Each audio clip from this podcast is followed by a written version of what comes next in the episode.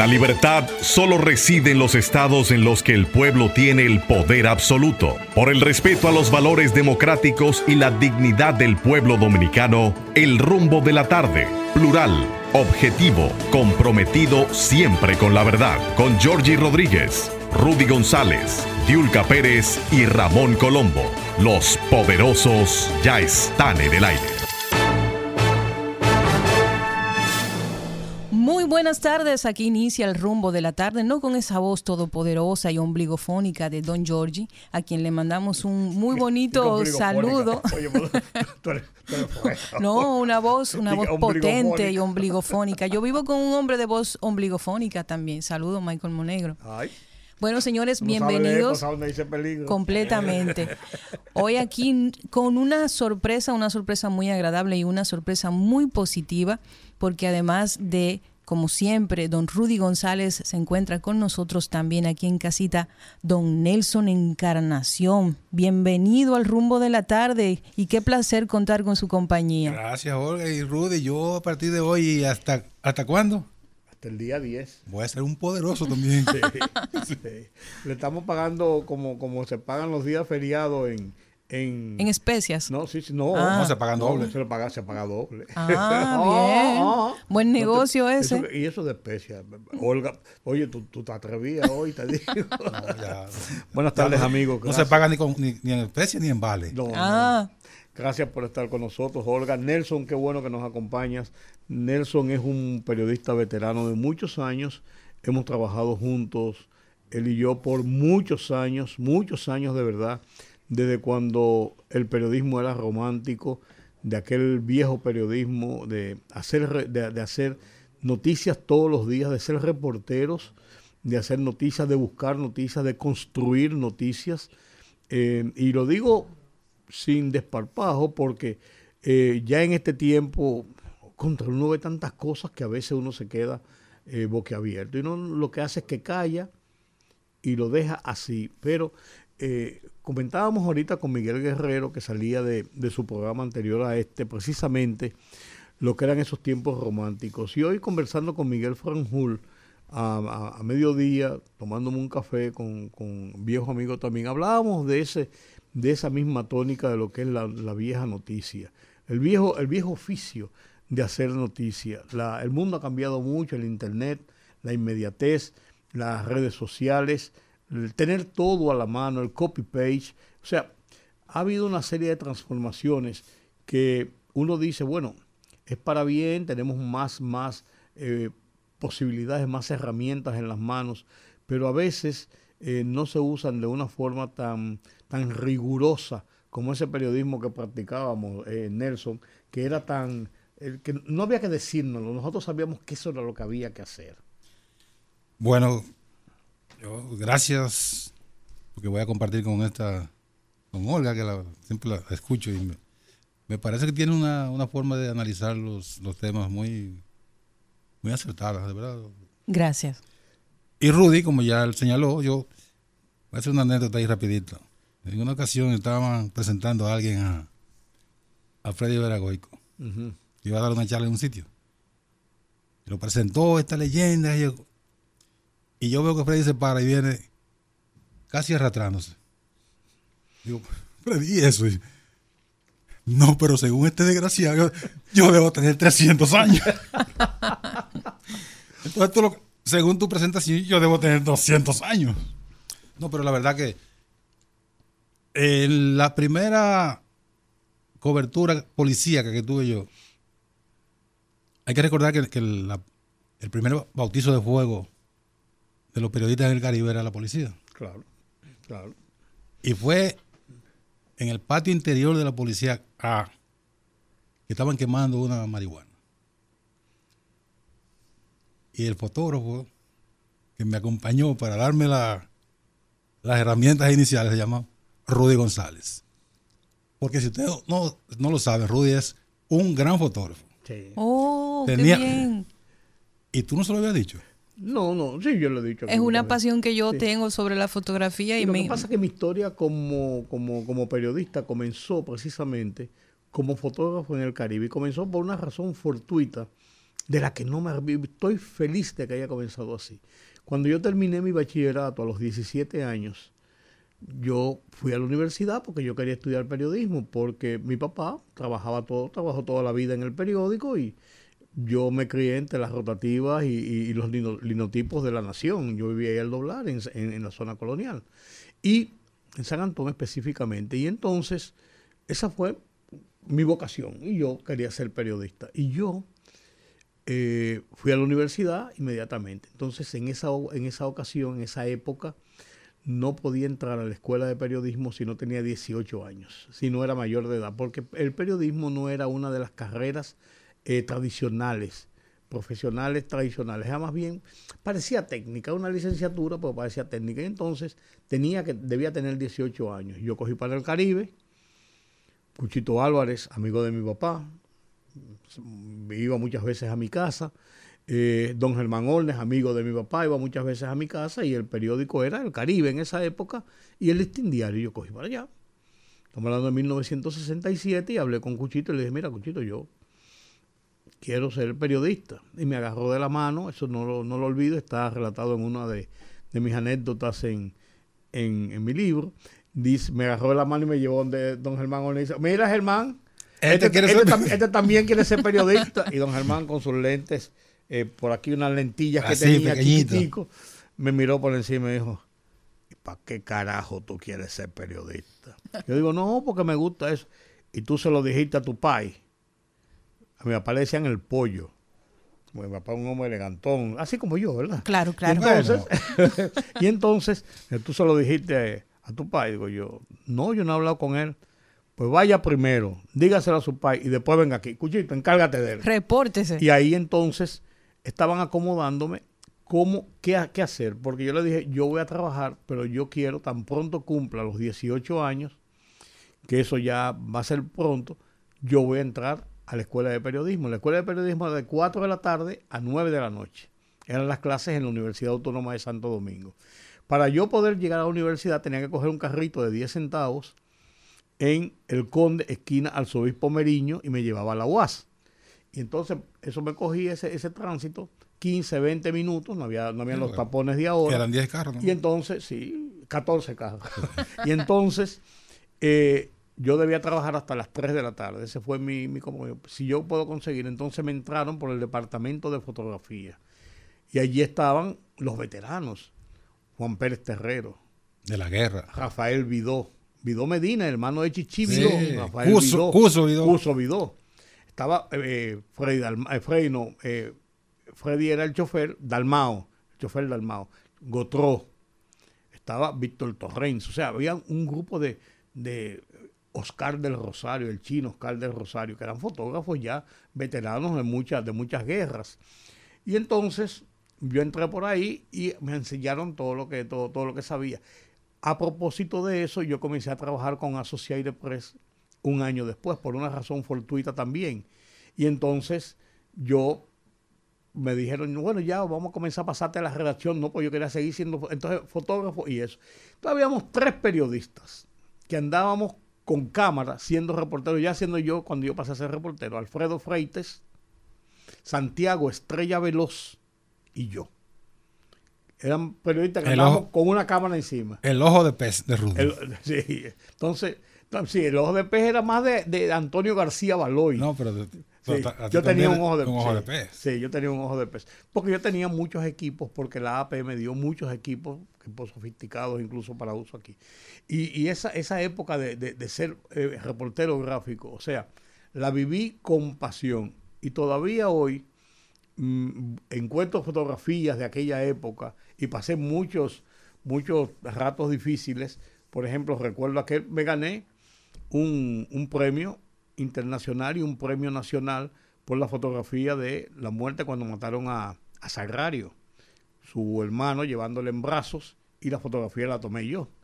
De él en brazos saliendo de la universidad de un tiroteo a las 5 de la tarde, a las 6 de la tarde. Fidia. Fidias, Fidias Aristis. Ah, Fidia, Fidia, Omar Díaz Santiago. Díaz Santiago.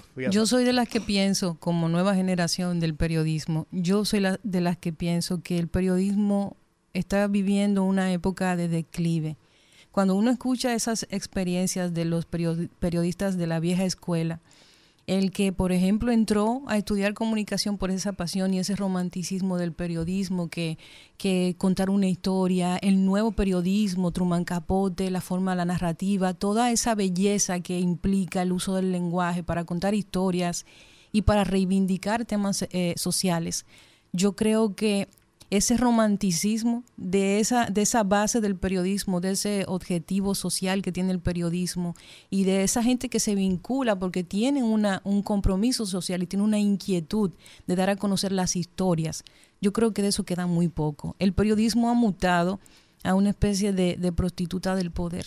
Es que el mundo cambió. El, el mundo cambió. el mundo cambió. Y te voy a decir una cosa. Si tú te pones a ver en el día de hoy, extrapólate la realidad del día de hoy. ¿Qué tipo de periodismo tú puedes hacer como el periodismo que hacíamos en esa época? Por ejemplo, cuando se fundó Última Hora, y yo te lo digo porque como yo fui tantos años director de Última Hora, primero soy director, conozco muy bien lo que era Última Hora en su, en su esencia. Cuando se funda Última Hora, se funda como una competencia, por así decirlo, al Nacional de Ahora, que era un periódico informativo, un periódico de noticias calientes, un vespertino, que había que sacar la noticia de la mañana, lo que ocurría y, los periódicos de la mañana sacaban lo que pasaba el día anterior. Entonces, llegó un momento donde última hora, cuando yo llegué a última hora, ya yo ese no fue un logro mío en mi gestión de última hora, de casi 15 años como, como director, no fue un logro mío, fue realmente, yo encontré eso y me monté en la misma plataforma. Última hora se convirtió en un periódico que además de dar noticias para competir con el Nacional, su profundidad su fuerza estaba en los reportajes y recogió a la mayor cantidad de periodistas que podían hacer ese tipo de historias en esa época. Ahí estaban eh, César Medina, ahí estaban Aníbal de Castro, ahí estaba Guariones Rosa, ahí estaba Quiterio Cedeño, o sea, los periodistas de la época que podían, muchos periodistas que podían hacer ese tipo de historias. Pero ese era un periódico casi diseñado para hacer ese tipo de historias diferentes. Y eso no lo hay. No, ¿saben por qué? Pues no lo hay, eh, no lo hay porque, ah, por ejemplo, aquí no hay revistas. Pero no la, gente no lee un artículo. Es, que el mundo nos cambió. La gente, la gente ha cambiado, sin duda, la sociedad ha cambiado, pero yo también entiendo que la dinámica y la autoconciencia del grupo, o sea, como periodistas, no tenemos conciencia de cuál, cuál es nuestro rol en la sociedad. Estamos un poco desvinculados del propósito inicial del periodismo. Y aquí pasa que, por ejemplo, contrario a otros países en donde se estimula la diversificación de los medios de comunicación para que no queden en pocas manos, dado que eso es peligroso para lo que tiene que ver con las libertades, eh, la libertad de opinión y sobre todo la diversificación de las opiniones. Aquí hay tres o cuatro personas que concentran 500 medios de comunicación y nosotros los periodistas emergentes para tener acceso a una parte del pastel, ya que los medios de comunicación subsisten gracias a la publicidad estatal, lo que hacemos es que nos hacemos un digital todos para disfrutar de ese pastel. Entonces, yo no creo en periodistas y relacionadores públicos. O usted es una cosa o usted es otra. Entonces, esa dualidad que existe entre usted ser parte de la noticia pero también ser quien la cuenta es muy peligroso. El 80% de los periodistas trabajan en el Estado y eso no es periodismo. El tema está, Jorge, Rudy, amables oyentes, en la precariedad salarial de los, medios de comunicación. Por ejemplo, se habla mucho de la de la inflación. Se habla mucho de la, de la pérdida de poder adquisitivo, del salario y se habla, no se toma en cuenta al, periodista como parte de, los asalariados de, todo el conglomerado eh, económico del país, sino que como que el periodista está en una, en una, clase aparte. Y ocurre que el periodista sufre las mismas consecuencias, las mismas dificultades de todos los ciudadanos. Entonces, ¿qué ocurre? Un periodista que en un medio de comunicación trabaja, digamos, cinco horas, porque tampoco los periódicos no exigen un horario tan tan riguroso. Pero recibe 20 mil pesos mensuales, en el mejor de los casos. Entonces llega un funcionario, llega un político que es amigo del periodista, porque ha hecho una relación político-periodista, que a veces se, tejen unas relaciones muy, muy fuertes. Entonces, el, funcionario necesita que el periodista esté presente en el medio, porque tiene ahí una, una vía de cómo, de cómo canalizar sus inquietudes, sus, noticias. Pero quiere ayudar al periodista y dice, bueno, pero ven a trabajar conmigo, tú puedes seguir en tus medios, tú vienes a... Eh, soy, flexible, no me, no me tiene que cumplir un horario. Y entonces se crea eso que tú señalas. Un periodista que en la redacción no hace el trabajo de, su, de su propio, eh, de su otro trabajo, no, hace su labor de, de relación, relacionista, pero las notas que él prepara en la institución se la lleva a Rudy, Rudy, ¿y qué va a hacer? Hay una correa de transmisión ahí que termina mediatizando la, la función, la labor del periodista.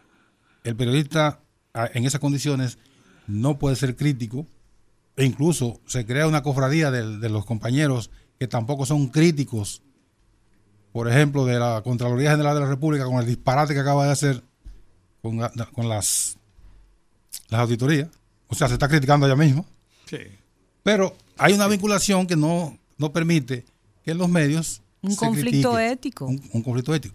Eh, hablando del Caribe, en el Caribe no se permitía. El doctor Germán Gómez nunca permitió que un periodista de su planta fuera no, no, fuera, no solo que fuera relacionista de una institución, sino que no trabajaba en la institución. Ni siquiera como un segundón o como parte de una plantilla. No, le permitía. Totalmente prohibido. porque había un conflicto. Sí, las agencias internacionales son sumamente estrictas con ese tema. Porque es que es un tema evidente. Bueno, sí eran. Yo, y, y, yo creo que esto, esto ha venido a quitar un poquito de, de credibilidad, de calidad al trabajo periodístico en los últimos años y uno se ha dado cuenta de cómo los medios de comunicación pasaron a ser una plataforma de denuncia y de información para empoderar a la ciudadanía y han pasado a ser una herramienta política de marketing político y han pasado a ser una herramienta de posicionamiento de ideas de grupos que tienen sus intereses. Yo analizaba con mi esposo el otro día, él me enseñaba la misma rueda de prensa, Putin habla, dos medios diferentes. Una decía que Putin había eh, informado de que las armas estaban terminando, de que había una escasez de armas. Y el otro medio dice exactamente lo contrario. Y uno dice, ¿a qué se debe que dos medios que están en la misma actividad escucharon las mismas declaraciones? asuman una postura completamente distinta a que muchas veces lo que nosotros vemos en los medios de comunicación son parte de agendas. Entonces, el, el, periodismo y la comunicación ha, ha, venido a servir como una especie de, de, de residuo al margen o, al servicio de grupos específicos y debe haber una disidencia, debe levantarse una generación que comience a rescatar lo que es el periodismo y la importancia que tiene el periodismo en los procesos políticos, económicos y sociales de cualquier país. Nelson menciona un tema que es un tema de noticias de esta semana, es el tema principal de noticias, diría yo. Menciona un tema que es el tema de las auditorías. Varias de las personas que han respondido, de los funcionarios que han respondido a las publicaciones que se han hecho sobre las auditorías, han tratado de endilgar a medios de comunicación y a periodistas que lo han hecho con mala fe para hacerle daño y esto y lo otro. Y lo que han hecho es hacer una narrativa de lo que plantean esas auditorías. Y como tú decías muy bien, juez y parte hoy cómo yo voy, cómo, cómo yo me voy a enjuiciar a mí mismo. Eso, no tiene lógica. Pero yo, yo le, busqué una, una, una, y analizando eh, eh, el tema con, con, un periodista hoy, ¿de dónde salió esta idea y por qué esta idea de hacer estas eh, auditorías que no son auditorías, son informes de un departamento del gobierno sobre Son informes contables. Claro, informes contables. Y que tiene, no pueden dejar de decir una serie de inobservancias y tratan de plantear que en la administración pública hay una serie de procedimientos que se violentan y que se siguen violentando porque se están corrigiendo. O sea, incluso si tú te pones a ver, el motivo es tratar de decir incluso que lo que está pasando en muchas dependencias de la administración pública es corrigiendo lo que tradicionalmente se ha hecho mal en la administración pública. Ese parece que es el fin. Lo que pasa que al hacer los informes, algunos periódicos y algunos periodistas lo desmontaron de arriba abajo y le dieron la connotación que tenía el informe. Entonces ellos ahora, como no se dio la forma como pretendían que fuera lo que se dijo, incluso de la misma voz del presidente que dijo, yo ordené hacer las auditorías y ordené que se publicaran. Entonces, decirle, ah, pues usted lo que está haciendo es sacando cuchillo para su propia garganta. Yo tengo una teoría. Yo tengo una teoría. Ahora quieren endilgar a periodistas y a periódicos esa situación. Pero lo que hizo, escúchame, Olga, lo que hizo la Contraloría General de la República, ubíquense en una empresa que tiene un director financiero y tiene un auditor interno. Entonces ese auditor interno permite que se haga, haga muchísima vagabundería en la empresa y después sale a denunciar. Cuando él es que tiene que corregir o evitar que se hagan las vagabunderías. Lógico. Eso, y tiene los mecanismos para Y tiene los mecanismos para... Y la autoridad. Eso fue lo que hizo la Contraloría. La, Contraloría es el auditor interno del gobierno. Entonces permite que se haga todo lo que está, lo que está señalando y después sale a denunciarlo. Así es. Esa es la nueva la nueva forma de administrar. La nueva transparencia. Yo, yo, pienso, yo pienso que esto también está dado porque el dominicano tiene mala memoria. Yo me pongo a ver lo que se anunció a través de estas auditorías. No ha sido nada diferente a lo que se ha hecho en varios programas de investigación que dieron la, la voz de alarma acerca de la CAS, INAPA, el mismo caso del, del PROPET. Hace apenas meses, pero no recordamos que eso pasó. Entonces, se viene a dar esto como una noticia nueva, se viene a dar esto como un hito del gobierno, como que es la primera vez en 800 años que se denuncia este tipo de prácticas o que, se, o que el presidente pide que se publiquen cuando realmente esto ha sido ya ventilado en la, en la opinión pública hace meses. Entonces no duden tampoco ustedes que vengan por ahí otros casos de investigación en donde se va a exponer esto. Y el impacto es mucho menos si se publica desde el gobierno, al parecer de algunos estrategas de comunicación, que si se da a conocer en un programa de investigación periodística. Bueno, pudiera ser. Yo digo en mi columna de hoy, en el listín diario, que digo, eh, se titula Auditorías y Consecuencias, yo digo que robarse, y lo decía ayer aquí, robarse mil millones de pesos y robarse 14 pesos de la administración pública es un robo al dinero del Estado. Son ladrones iguales. Son igualitos. No, y es un robo igual. Ah, que aquellos son los grandes volúmenes. Ah, los grandes que depredaron el, los dineros del pueblo.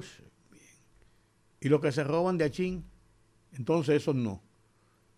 Entonces, se me parece aquella frase de las indelicadezas que decía el doctor Balaguer, el doctor Balaguer cuando se le endilgaban algunas de esas cosas. Son indelicadezas.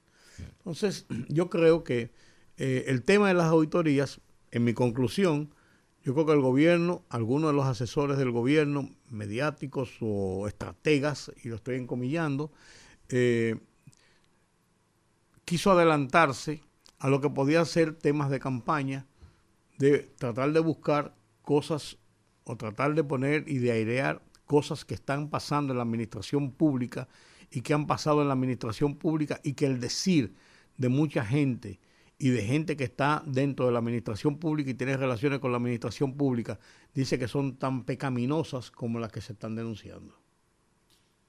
Eso es correcto. Yo creo que es, importante que haya ese celo por la transparencia, porque al final a nosotros cada peso que uno que a uno le sacan sí o sí del salario, uno quisiera que fuera bien administrado. Eh, que no fuera alguien muy alegre a, creer que porque lo pongan a cuidar un queso puede comerse el queso. A nosotros eso nos, nos beneficia. O sea que desde el presidente de la República hasta el más humilde de los servidores públicos entiendan que son esos mismos servidores públicos y que deberían acostumbrarse, como hace todo trabajador, acostumbrarse a vivir con el salario. Bueno, una gente dice, pero, pero mira fulano de tal, para no mencionar un nombre, que es un empresario que gana mucho dinero y él se está sacrificando dejando su empresa para venir a servirle al Estado. Mira, yo te hago una seña que todo el mundo conoce cuál es la seña. Amel de Caperucita. pero claro, ven acá. Somos, somos indígenas, somos aborígenes. Se sabe que el, Estado permite unas ventajas que no le, no le permite el sector privado. Entonces, ahí, ahí está la, la razón de ese sacrificio, entre comillas, de, gente que tiene mucho dinero y, que va al Estado a... Presta su servicio al Estado, pero no es, eso no es gracioso tampoco. Y ahí siempre hay un bypass. Por eso siempre te dicen que no es lo mismo ser director de correos que ser director de aduanas. ¿Y por qué? ¿Eh? Son dos directores. Son dos directores. Por, eso te digo. Ah. Investiga usted. siempre hay un bypass por ahí que, se beneficia el el que viene del sector privado. Por ejemplo, por ejemplo es, que tú no puedes admitir que las irregularidades, porque te digan que, se han corregido sobre la marcha, no deben tener consecuencias en lo que debe ser la eficiencia de un funcionario o de un, de un equipo que maneja un departamento X o Z. Eso no es justificable. Bueno, sí, es verdad, hicimos esto y esto y se corrigió. Por ejemplo, en INAPA, dice el, el director de INAPA que sí, que ellos saben que sí, que, violentaron los procedimientos, porque él habló con el director de presupuesto, el director de presupuesto le dijo que no había, el dinero no estaba todavía asignado, no estaba disponible, que sé yo qué, que patatín, para una serie de cosas que tenían que hacer. Él buscó la forma, lo hizo y después se lo comunicó a, presupuesto. Usted, usted cometió una irregularidad. Entonces eso debe tener una consecuencia. Eso debe tener una consecuencia. Ah, no, que yo, eh, dice por ejemplo el director de, de la casa. Ese tiene un poquito más de sentido. Porque él dice, nosotros lo manejamos con niveles de emergencias. Cuando se rompe una tubería, cuando hay una crisis. Y entonces nosotros a veces los procedimientos, teníamos que saltar un procedimiento para poder resolver una crisis que es una emergencia, donde tenemos presión de la gente. Eso todavía tú puedes, tú puedes justificarlo más, pero no es correcto. Pues no significa que sea correcto. Entonces, ¿Tú me entiendes? todo el mundo ha salido a explicar lo que ha hecho. Pero todo el mundo admite que violentaron procedimientos y que violentaron procedimientos. Desde el punto de vista de la, de la lógica de su emergencia, parecería, como tú señalas, parecería tener sentido. Porque hay que recordar que el Estado Dominicano, de unos años a esta parte, se ha puesto que es infuncional. Si se fueran a aplicar todas las normas, por ejemplo, para, para, para sacar un, pago en, el Estado, ah, hay que hacer mil malabares. Una burocracia. Una, una tiene, que hacer una licitación de tres meses. Claro. no, eso también. Una, una burocracia que es casi insalvable. Entonces, el gobierno no funcionaría. Recordaríamos a un, ministro de, de, planificación de ahora, que antes era secretario técnico de la presidencia, que todo lo mandó a, actos de factibilidad y le, paralizó, el gobierno a don Antonio Guzmán. Sí, claro. No menciona que, que, ya murió. Así, mismo es, así mismo es. Pero yo creo que no se puede meter todo en el mismo paquete porque yo, yo soy de la gente que aplico la, a la lógica a las situaciones. Ok, eh, el argumento de defensa de todos los funcionarios que han establecido una posición al respecto es el tema de que son asuntos eh, administrativos.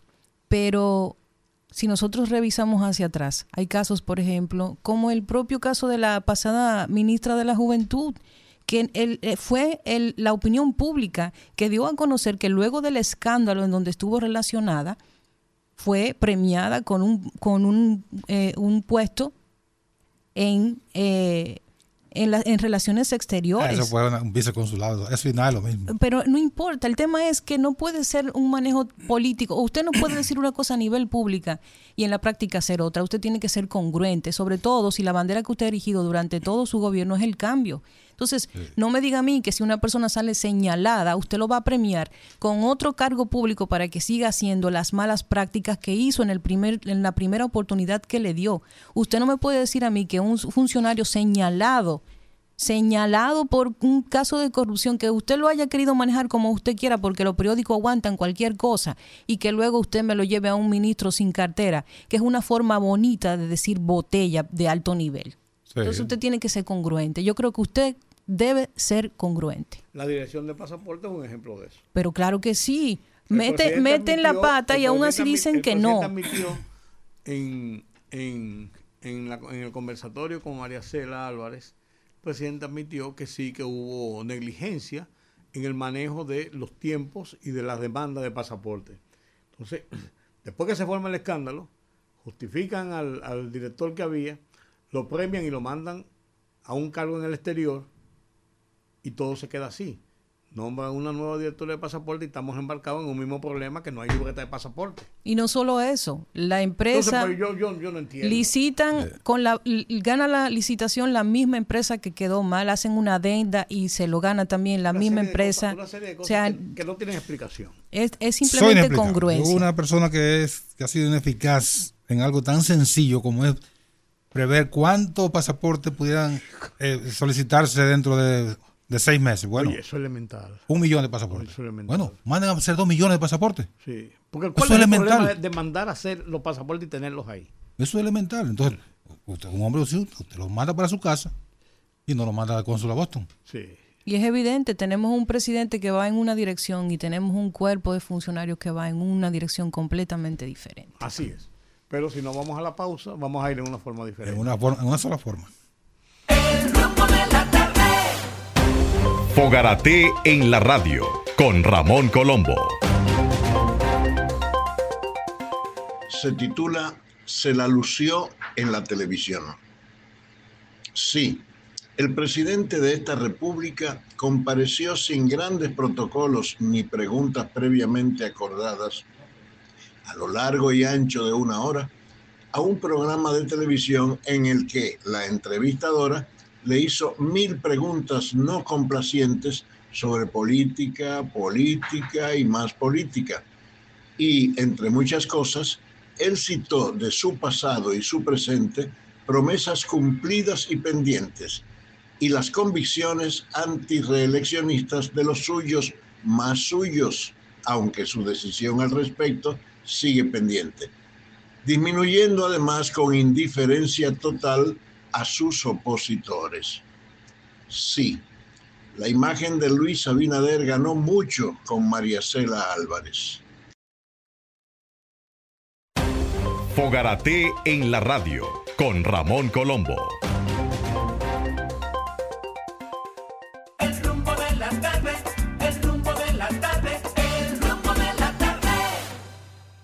Tema de si, de si María Cela ganó mucho o Luis perdió mucho, ganó mucho. Yo lo dejo a la, a la visión de cada uno porque yo como periodista nunca enjuicio lo que hace otro periodista y a los políticos que uno sí lo enjuicia, simplemente lo enjuicia por lo que dijo, no por sus actitudes. Cada uno que saque sus conclusiones, digo yo. Claro. Periodista puede decir, bueno, pero yo lo hubiera hecho tal, tal o cual pregunta. Sí, claro. 300 periodistas ah, dirían lo mismo. Yo, yo lo hubiera hecho tal, tal cual pregunta, pero eh, cada cual tiene su estilo. Ella decidió hacer esa pregunta y, esa fue la que, la que el presidente contestó y, de ahí generó noticias o, especulaciones o, inferencias como esa de que el presidente dice, pues eso fue una chercha, de que en su caso él pierde porque tiene tres votos contra contra uno si va a la, reelección, pero eso es una chercha. Eso fue una salida. Pero no, pero, pero hoy, doña Raquel.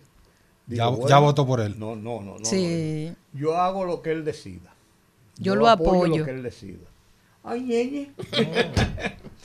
bueno, tenemos aquí un invitado especial hoy. Tenemos al regidor Franklin Marte, quien es del PRM en la provincia de Santo Domingo, Santo Domingo Santo Domingo Este. Este. Santo Domingo Este. Del municipio. Del municipio de Santo Domingo Este, no de la provincia, sino del municipio de Santo Domingo Este. Y eres aspirante a la candidatura de diputado o una de las candidaturas de diputado por la provincia de Santo Domingo. Ya es la ya sí como diputado de la provincia, aunque el municipio tiene sus propios por las circunscripciones, ¿verdad? Circunscripción número uno, sí. Circunscripción número uno. Que, abarca. Ah. Abarca. Abarca desde, bueno, el río Sama, ¿verdad? Eh, donde le dicen lengua azul, Mameye. No le gusta que le digan lengua en Sánchez, en Sánchez Isabelita, Farallones, Los Coquitos, Villafaro, maquiteria y así. ¿Por qué razón usted cree, regidor Marce, que se debe votar por usted como diputado? Bueno, fíjese. Eh, en primer lugar, soy un, soy un político. Ya tengo una, larga experiencia, eh, un trabajo político. ¿Usted viene del PRD? Vengo del PRD. Sí, vengo del PRD. Tengo un currículum político en la que hemos participado en diferentes eventos, tanto institucionales de partido, como también en, fui electo regidor en el 2020. En el 16 también aspiré, pero ahí por situaciones no salí electo, porque el partido estaba muy todavía empezando. Eh, institucionalmente, en los diferentes eventos que se han eh, celebrado en el partido, hemos participado fui vicepresidente electo por voto y fui uno de los más votados. Y en las pasadas elecciones fui el regidor más votado del municipio, el segundo más votado del país. Eh, fue quien le habla. Eso es de entrada, como una forma de decir que en, en, cuanto a la política. Bueno, Franklin Marte siempre vive pendiente a los municipios, a los políticos, a las, a las situaciones de nuestro barrio, de nuestro sector, y obviamente también del partido. ¿Cuál es su profesión, su, su, modo de vida? Yo soy comerciante. Soy licenciado en Derecho, pero también me dedico al comercio. Al comercio, ok. Sí. Eh, por eso y muchas razones, somos gente que vivamos pendientes siempre a la, a la apegado a, observando las cosas que andan mal en nuestra sociedad, en nuestros sectores, y estamos siempre del día a día pendientes a las soluciones de diferentes temas. Eh, ¿Cuántos diputados saca la circunscripción 1? Son seis. Seis. diputados en la 1. ¿Y la, correlación de fuerzas ahora cuál es? ¿Cuánto, ¿Cuántos hay ahora de tal partido? De, cada partido. bueno, del PLD hay dos. Dos del PLD. Fuerza del Pueblo 1 y PRM 3 en la actualidad. O sea, tres de oposición, tres de oficialismo. Así es, sí. ¿Y cómo se vislumbra la correlación de fuerzas para las elecciones del 24? Bueno, fíjese que el PLD, estando en el poder, sacó dos y Fuerza del Pueblo saca uno en la pasada. Ahora el PLD está fuera del poder. O sea que si estando en el poder sacó un solo diputado, ahora no creo que, que, saque quizás más de uno. Eh, yo pienso que el PRM ha crecido más, porque en la pasada, como le decía, no estábamos en el gobierno. Ahora en, esta ocasión sí lo estamos. De manera que la correlación de fuerza en cuanto a lo que es PRM está muy, muy bien. ¿Y cuánto están apostando para la candidatura? Porque estamos en las primarias. Sí. Eh, hay, hay, reservas allá. Eso le iba, a preguntar, ¿cuánto hay de reserva y cuánto están apostando en, la correlación de fuerza? Bueno, en el día de hoy es que el partido más bien ha estado ya decidiendo en cuanto a las, a las reservas en el país y en las diferentes localidades. Eh, según tengo entendido, en la circunscripción número, número uno hay una, unas reservas. hay, nueve, reservas en, en, Santo, en la provincia de Santo Domingo. Sí. Nueve reservas de diputados. Puede ser, la provincia, ¿eh? Sí, la provincia, sí. Este, este, este, es el listado oficial de... La provincia tiene 43 diputados. Sí. ¿Cuántos, son, cuántos diputados que tiene la provincia? La provincia total no le puedo decir, siempre nos enfocamos a, a, lo que es el 36 diputados tiene. Sí. Señor Marte, casi siempre cuando una persona comienza un proyecto político, lo primero que yo asumo que hace es un levantamiento de cuál es la situación de su circunscripción y conocer cuáles son los principales problemas. Usted ha hecho este trabajo de levantamiento, cuáles son las necesidades principales en las cuales se puede encontrar una, una oportunidad para legislar y corregir esos, esos problemas. Mire, eh, realmente uno de los problemas que, que debemos de enfocarnos es el fortalecimiento o enfocarnos en cuanto a lo que es la juventud. De que creo que hay que incidir, hay que ver en qué podemos ayudar a los jóvenes para que desde su casa, claro, es una cuestión de que la familia debe de cada día más aportar más para que esa crianza venga desde casa, pero también el Estado pueda entonces facilitarle a los jóvenes eh, cosas en las que la juventud pueda formarse y desarrollarse para que entonces no nos caigan tanto en lo que es la delincuencia como el día de hoy se está viendo con un gran problema eh, social. Pero es un problema no solamente del Estado, ni de un órgano en particular, sino, como le decía, hasta desde la familia. Pero ese es un problema que hay que enfrentarlo. La violencia intrafamiliar eh, son situaciones y a los envejecientes hay que dar cierta importancia. O sea que cuando estemos en, ese, en la Cámara de, Cámara de Diputados, eh, nos focalizaremos a ver qué hay que hacer, producir leyes o revisar las que tenemos para que podamos ayudar en esos sectores. Hay, muchas muchas críticas a la, gestión municipal de la cual usted forma parte como legislador del municipio. ¿Y cómo, cómo, cómo evalúan ustedes, eh, mejor dicho, cómo van, a enfrentar esa situación que puede tener un impacto electoral a partir de que la gente entienda que el, municipio no le, ha, respondido, que el, ayuntamiento no ha sido lo más eficiente posible, no hay respuestas eh, oportunas a, situaciones muy, muy específicas, como por ejemplo la recogida de la basura, el deterioro de calles y eh, las áreas, áreas comunes, etcétera, etcétera. ¿Cómo, cómo están, cómo manejan ustedes la, información de las encuestas? ¿Cómo les, ha afectado eso tanto a, ustedes los regidores y aspirantes a otros cargos como al, al, propio alcalde Manuel Jiménez, que tenemos entendido va a, aspirar a, la reelección? Así es. Manuel, el alcalde, aspira de nuevo.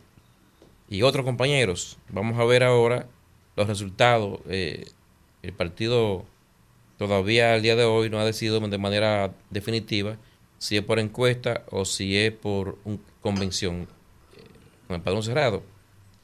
Eh, la política se constituye de, diferentes etapas. Cuando se está en, el tiempo, vamos a decir lento, es una cosa, pero ya cuando entramos en campaña, empiezan entonces los discursos y a expresar lo que ha pasado en, la, en el municipio, y entonces se empiezan a hacer, hacer comparaciones. Quizá al día de hoy hay una, hay una percepción en cuanto a lo que ha sido el municipio en, esto, en esta gestión, pero también si lo, se empieza a comparar con la pasada, la gente pueda también ir creando cierta conciencia, porque ciertamente en cuanto a la basura, en día pasado había mucha basura. Eso es innegable pero hay que reconocer que al día de hoy eso ha mejorado mucho. Que hay problemas de hoyos en la calle, siempre que pienso que es un problema que sí, que existen muchos problemas de esas índole, pero también hay un, ya hay un programa en el que va a entrar el, asfaltado para resolver y se está trabajando para eh, los invernales y esas cosas. Pienso que también el, alcalde actual podría vender sus luces, que también la tiene. Como todo es normal en la vida, tendrán cosas en lo que la gente, el municipio, no está de acuerdo. Pero también quizás ha faltado explicaciones en las diferentes áreas. Que cuando él y su equipo político, bueno, yo pues digo él y su equipo porque quizás yo no sea del, equipo central, pero soy, sí, soy del PRM y debo de, dar en su momento ciertas explicaciones en defensa de mi, de mi municipio, en defensa de la, de la, gestión de la autoridad, porque yo soy parte de ella. Eh, la verdad es que también existen cosas importantes en las que al alcalde hay que reconocérselas. Veíamos que antes habían... ¿Cómo cuál, por ejemplo? Bueno, mire, el alcalde ha recuperado muchos monumentos, eh, muchas plazas históricas que antes estaban abandonadas. El alcalde no ha sido acusado de ningún tipo de, vamos a decir que el alcalde es un hombre serio y trabajador. Al día de hoy podemos decirlo. Que el alcalde, la basura, ha mejorado mucho. Ha adquirido camiones con recursos propios. O sea, las empresas que existían, que quizás, quizás podríamos decir que era un error de él, ha sido quizá un error, que debió quizá haber seguido con las empresas privadas, porque se le fue unos recursos que pudo haberlo invertido que sea otra cosa, pero también hay que reconocer que adquirió esos camiones. Y todo en la vida es un proceso. O sea, se estábamos acostumbrados a un proceso. Al día de hoy, él ha ido tratando de que las cosas vayan adquiriendo cosas propias en municipio y de ir mejorando, mejorando cosas. O sea que cuando se entre en las explicaciones y hacer comparaciones, eh, pueda, tiene, eh, puede, puede exhibir sus luces, como también tiene su problema. Yo soy de los que siempre a veces al alcalde le he dicho la cosa de frente, eh, no aplaudiendo del todo, porque reconozco que ha tenido fallos, pero quizá también le ha hecho falta más contacto con lo que es el partido, con la dirigencia del partido. Tenía que empezar con una, tener más armonía, escuchar más las opiniones de, los municipios, de los dirigentes, de todos los ciudadanos. A veces él en eso hay que entender que, él se encierra mucho y a veces escucha poco.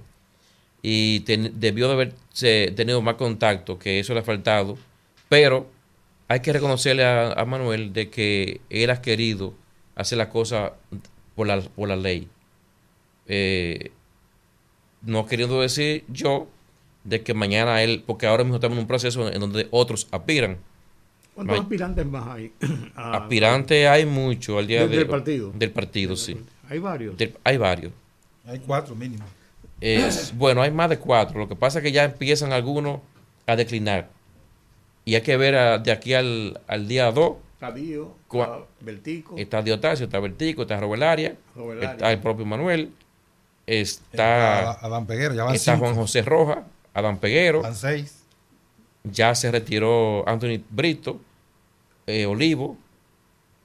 Eh, bueno, creo que son esos. No sé si me queda, si me queda alguno, pero por ahí va el asunto. Ni una mujer.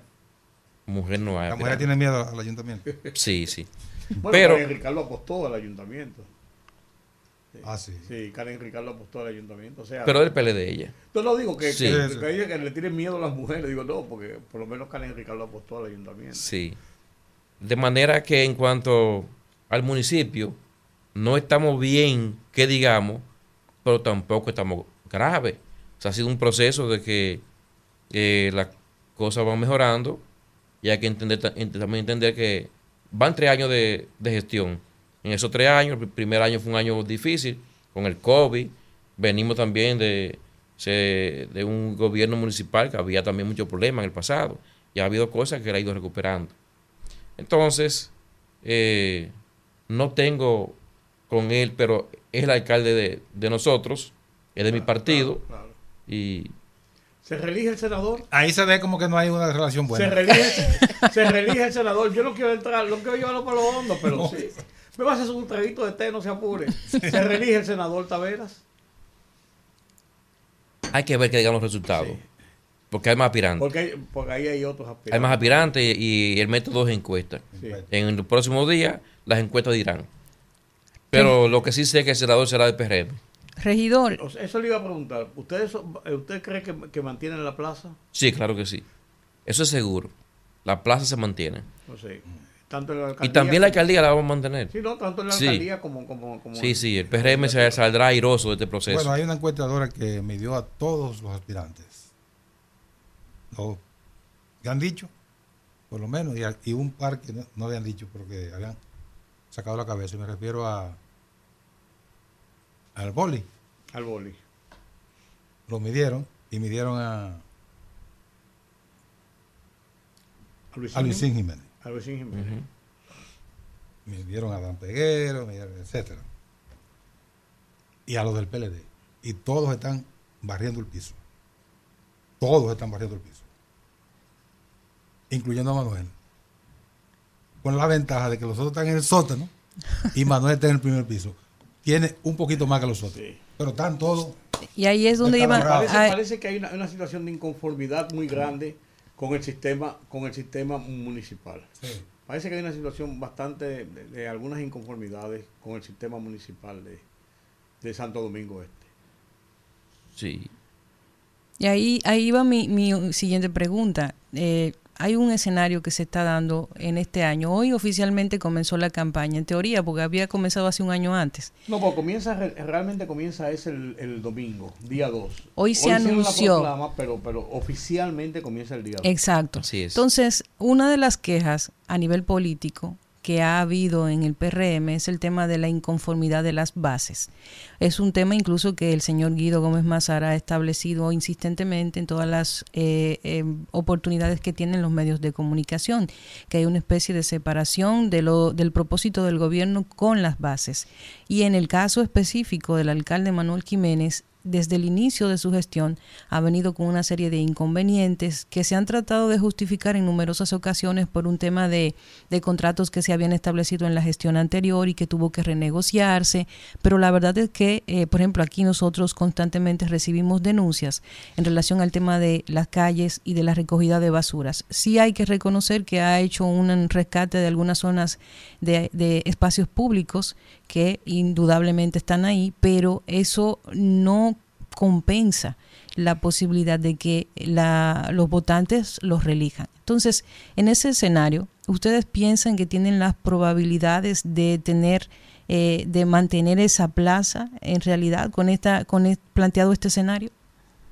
Sí, claro, porque hay que reconocer de que el gobierno, el partido está en el gobierno. Es una, una parte a su favor por ejemplo, de que los alcaldes pueden hacer muchas obras pequeñas, pero si la ciudad está llena de basura, la basura opaca las obras. Pero también se ha ido eh, ya mejorando a un alto porcentaje lo que es la recogida de basura. O sea que entrando en una campaña ya abierta, con poca basura en la ciudad, conjuntamente conjugado con las con los espacios públicos que ha recuperado y que pueda exhibir también, que ha hecho cosas con cierta transparencia en el municipio, todo eso le va eh, a sumar una con la otra eh, muchos puntos. Y cuando usted lo compara con el pasado, que también había mucha mafia, y eso ha, mejorado mucho, eh, porque el país también duró mucho tiempo sumergido en, en un gobierno que si hubiese seguido en el poder, nadie sabe el futuro del país al día de hoy donde iba. Porque también son, eran 16 años consecutivos. Cambiar de la noche a la mañana eh, eso no es tan fácil tampoco a las nuevas autoridades. Usted decía que, que el gobierno quizás tenga algún disgusto con, con la base. Sí, puede ser que sí. Hay compañeros que también podían sentir la sensación de que al ganar el gobierno, de una vez la vida le iba a cambiar rápido. Eso y después que se, llega, la cosa no es como, el otro, como se pensaba. Eh, también habían leyes que se hicieron en el pasado gobierno que llegar a una institución y bajar con todo no le era tan fácil porque existen leyes de funcionarios, empleados que tenían cierta, protección.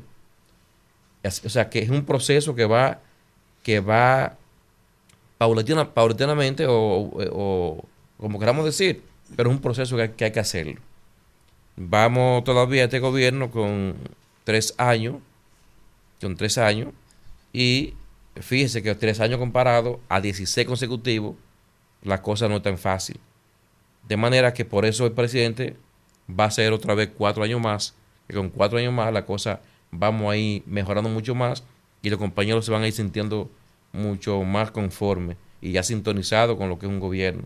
Ya la gente, el PRM aprende a caminar eh, sobre la base de lo que es estar en el, gobierno.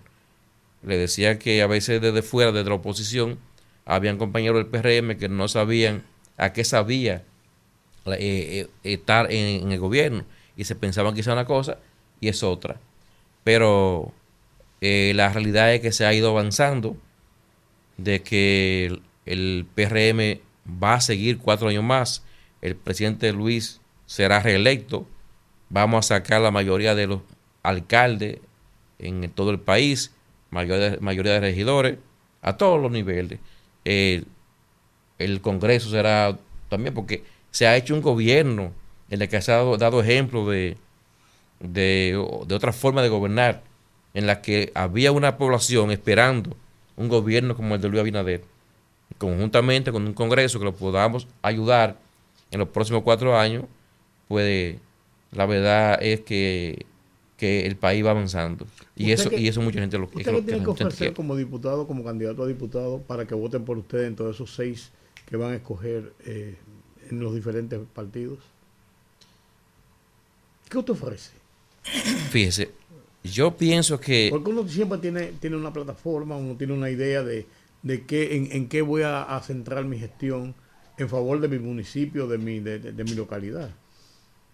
Lo primero es que después que ganemos, mantenernos eh, con la gente, en contacto con la gente, con, con los municipios.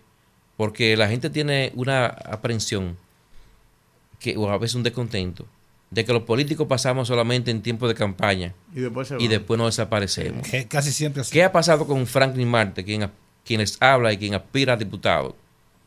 Que ya yo soy un político probado en el sentido de que desde la oposición era un compañero que siempre estaba ahí con, los, con sus compañeros y con su gente, eh, dándonos, la, dándonos la mano. Pero después que ganamos, que yo soy, yo soy regidor, sigo firme.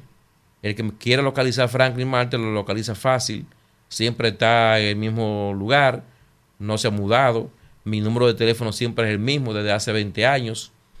Eh, voy al Congreso a tratar de hacer la cosa por la regla, por la ley. Entrar por la puerta ancha y salir por la misma puerta como entré.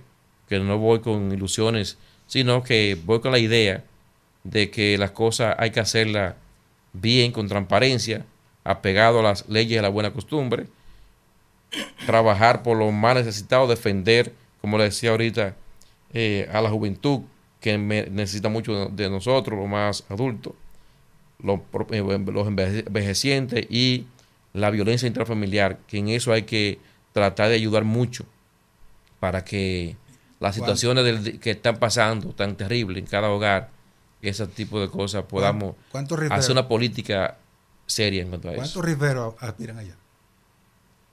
Bueno, Hay varios de, de Santo Domingo Este que son... No tengo la, el número realmente, pero, pero aspiran.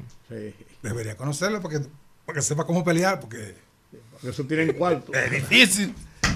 Regidor Franklin Marte, gracias por acompañarnos en esta tarde. Gracias por venir a usar nuestra plataforma para, para exponer sus inquietudes eh, políticas y sus aspiraciones. Esperamos que em, cuando estemos ya, si logra la candidatura, porque todavía estamos en la precandidatura, si logra la candidatura, eh, podamos conversar ya más cerca del proceso electoral y ver cuáles son los, las alternativas reales en esa, en esa recta final. Para mí sería un gran, un gran placer. Le agradezco la oportunidad en el día de hoy y si Dios lo permite, tendremos otra oportunidad ya yo como candidato, porque si Dios quiere y la gente, yo voy a ser candidato y voy a, y voy a ser diputado. Gracias de nuevo al regidor Francis, Franklin Marte. Señores, hora de la pausa, son las seis y cinco, tres minutos de la tarde aquí en Rumba 98.5. Esto es Rumbo de la tarde con los poderosos y tenemos hoy un bateador emergente de poderoso, don Nelson Encarnación. Vamos a la pausa.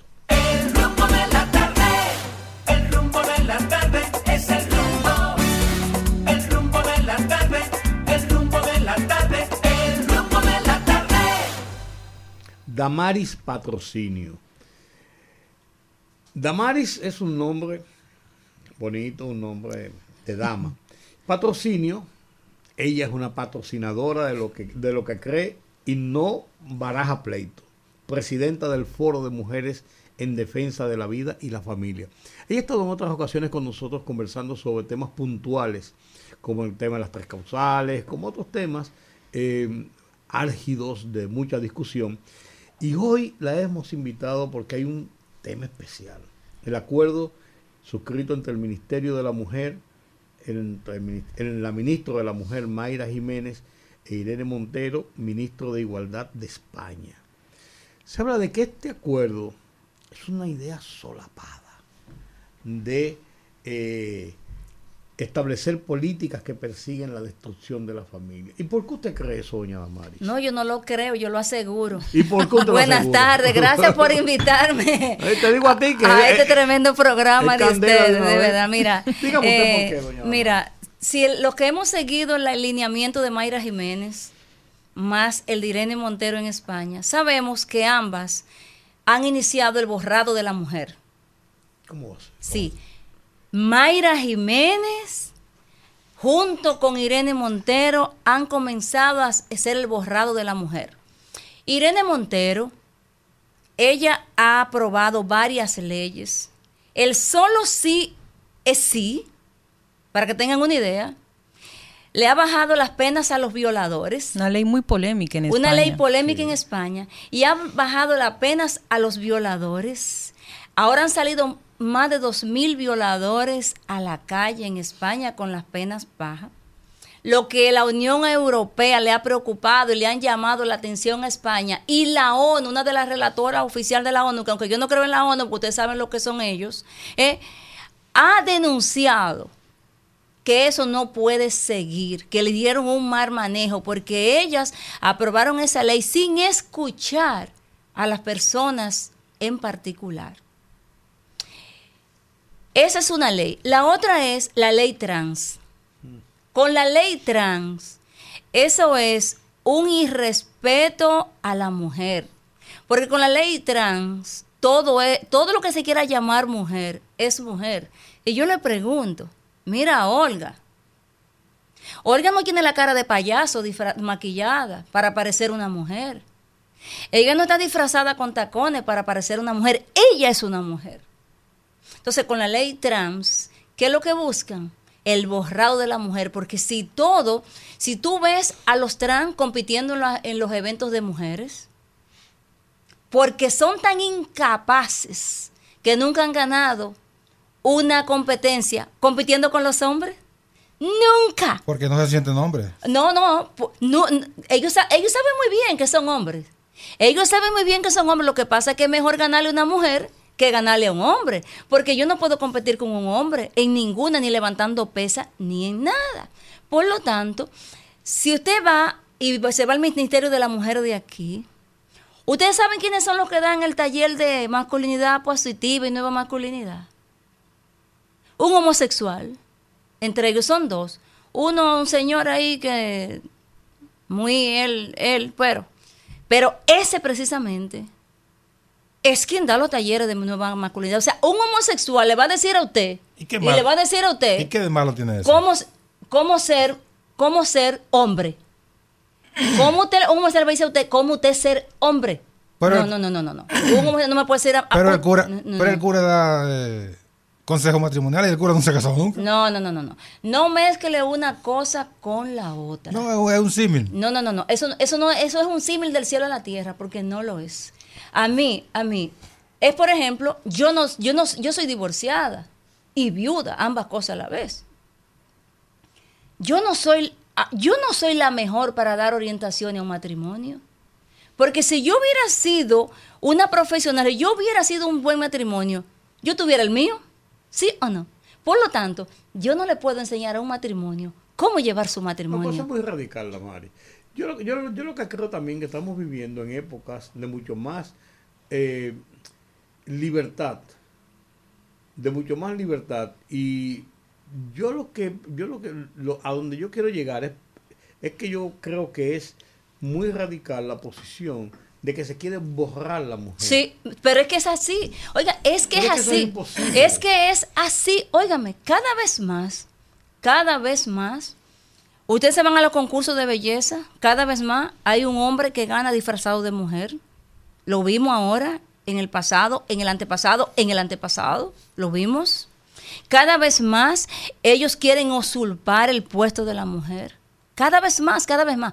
Pero retomando el tratado que firmaron aquí, que dicen que es la ministra con la otra ministra. No, fue gobierno dominicano con gobierno de España. Vamos a llamar las cosas como son. No, en eso, estamos de acuerdo. Son, e, eso es el gobierno de España con el gobierno de aquí que firmaron ese acuerdo y claro, las dos, porque usted sabe que las aves del mismo plumaje vuelan juntas, tienen que volar juntas. Es que muy Mayra Jiménez y, y aquella. Eh, mira, el, el párroco de mi parroquia me enseñó a mí, Damari, ante un ateísmo radical, una fe radical. En este momento, aquí nadie se atreve a decirle la verdad a nadie o porque lo cancelan, o porque no le dan los anuncios, o porque temen a que le digan algo por ahí, y, no, y no, la gente van a los programas y no le hacen las preguntas que tienen que hacerle, todo muy light. Ay, ya eso hay que cortarlo, ya hay que preguntarle a la gente las verdaderas preguntas. Yo, le quiero preguntar una, hacer una, verdadera pregunta. lo que usted quiera. Una verdadera pregunta, porque yo no he leído el, tratado y por, por supuesto no puedo opinar, sería un intruso. Pero específicamente, ¿qué parte plantea eso tan radical que te dice que, que quieren borrar la mujer. Antes de eso, yo quiero unirme a don Nelson porque yo vi hoy una participación del diputado Elías Wessing en donde él establecía que a través de este acuerdo se iba a normalizar la pedofilia, que fue el punto que a mí más me llamó la atención, debo decir. Yo, yo, lo vi, pero él no lo elabora, él simplemente lo hace el enunciado. Sí, pero a mí me, me da la curiosidad de preguntarle a Damaris por qué dicen, por esta denuncia, en qué se fundamenta con el tema de introducir la pedofilia como algo eh, eh, eh, normal. ¿Qué, dice Irene con relación al sexo de los niños? Irene Montero dice, con énfasis, y lo repite dos veces, que no hay lugar a duda ahí que los niños tienen todo su derecho en tener relaciones sexuales consentidas. Un niño hasta los 18 años no puede manejar, no puede sacar cédula, no puede beber alcohol. Ah, pero a los niños, ¿qué edad, ¿de qué edad a qué edad los niños? ¿De qué edad a qué edad los niños? Contéstense esa pregunta. ¿De qué edad a qué edad en los niños? Un, niño puede consensual, puede aprobar un sexo entre adultos. Lo puede aprobar el niño. claro oye, todos los, oye, óigame caballero, todos los acuerdos que hacen aquí, y te lo digo yo que me leo los documentos de la ONU y la de la OEA, le ponen un lenguaje tan confuso para que nadie lo entienda. Y debajo de todo eso escriben todo lo que ellos quieran. Ese acuerdo solapado, como lo que presentaron en la 53 Asamblea, que ahora que vengo desde Washington, que eso es otro tema aparte para hablar. ¿eh? En esos acuerdos solapados, en ese precisamente viene solapado lo que decía Elías Wessing eh, ayer en la Cámara de Diputados. Ahí se habla ya de mujeres, de familias, como una parte de todo lo que es familia. O sea, ya la heterosexualidad es una parte de la sexualidad. No, eso no es lo normal, eso es parte de eso. Ahí habla de que el matrimonio es puro invento religioso, puro invento de la sociedad. El documento dice. ¿Eh? solapado, todo eso. busquen el documento, busquen el acuerdo. Eh, busquen el acuerdo y léanlo, y léanlo entre líneas todo eso. En ese, en ese, en eso de la pedofilia, señores, en la última asamblea de la ONU que hubo, la ONU aprobó la pedofilia, señor, y andan los videos por ahí, y se le plantaron países como, como África. La pedofilia es un delito. ¿Eh?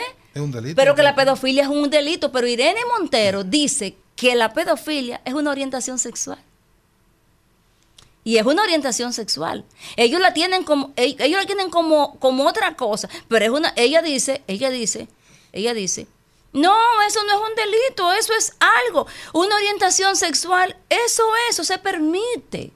Pero ¿y por qué se puede permitir que los niños, pero no son los hijos de ellos, son los hijos y los nietos de nosotros? Porque ellos son tan... ¿Eh? ¿Tú tienes el convenio? No, yo lo tuve viendo nada más en los en los flash que ponen porque el convenio completo ellos no lo van a publicar ni espere que lo van a publicar. Están obligados. Eh, están obligados. Tienen que ser aprobados en el Congreso. Bueno, eh, ellos deben llevar al Congreso. obligatoriamente. Eso debe. No, tiene, efecto. señor, oigan, aquí estamos, vivimos muy inocentes. Este Congreso no le ha aprobado a los colectivos LGBT ni a los colectivos del aborto una sola ley, nada que tenga todo eso. Sin embargo, todo se está implementando aquí. Todo se está implementando. Aira Jiménez está implementando todo eso aquí en todas las instituciones del Estado. Todo se está implementando aquí. La ideología de género, eso es la, la, puerta oficial. Con ese acuerdo que se firmó, se hizo la entrada triunfal a qué? A la ideología de género con ese acuerdo ya oficial, como política de Estado, porque inmediatamente usted firma un tratado con otro país, un acuerdo de colaboración, que no lo tiene que ratificar el Congreso, porque es un acuerdo de colaboración, no es un tratado. No, no, no.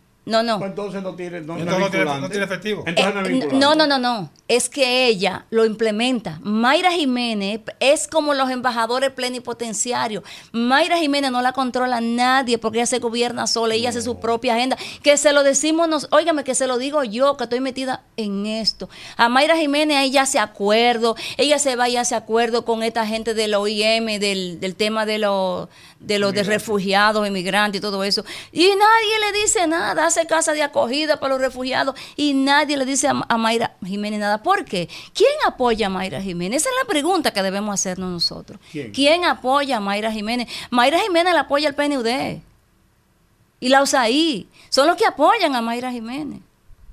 Hace tiempo que los funcionarios de este gobierno se le salieron de la mano al presidente de la República. Hace tiempo. Ellos todos tienen su agenda, mire. En, industria, en fomento en economía y fomento tienen su propia agenda. Yo le hago una pregunta a ustedes. Economía y fomento está para dar cursos de, de, talleres de homosexualidad y todo eso. Está para eso. Eso. es lo que están promoviendo ellos. Muchísimos talleres, padrinando muchísimos talleres. Seara Hatton, ¿está para eso? Ah, pero Seara Hatton tiene su bandera LGBT en su escritorio. Así, ah, señor. Sí, en una foto sí la, sí la ha quitado, pero salió una foto donde él la tenía.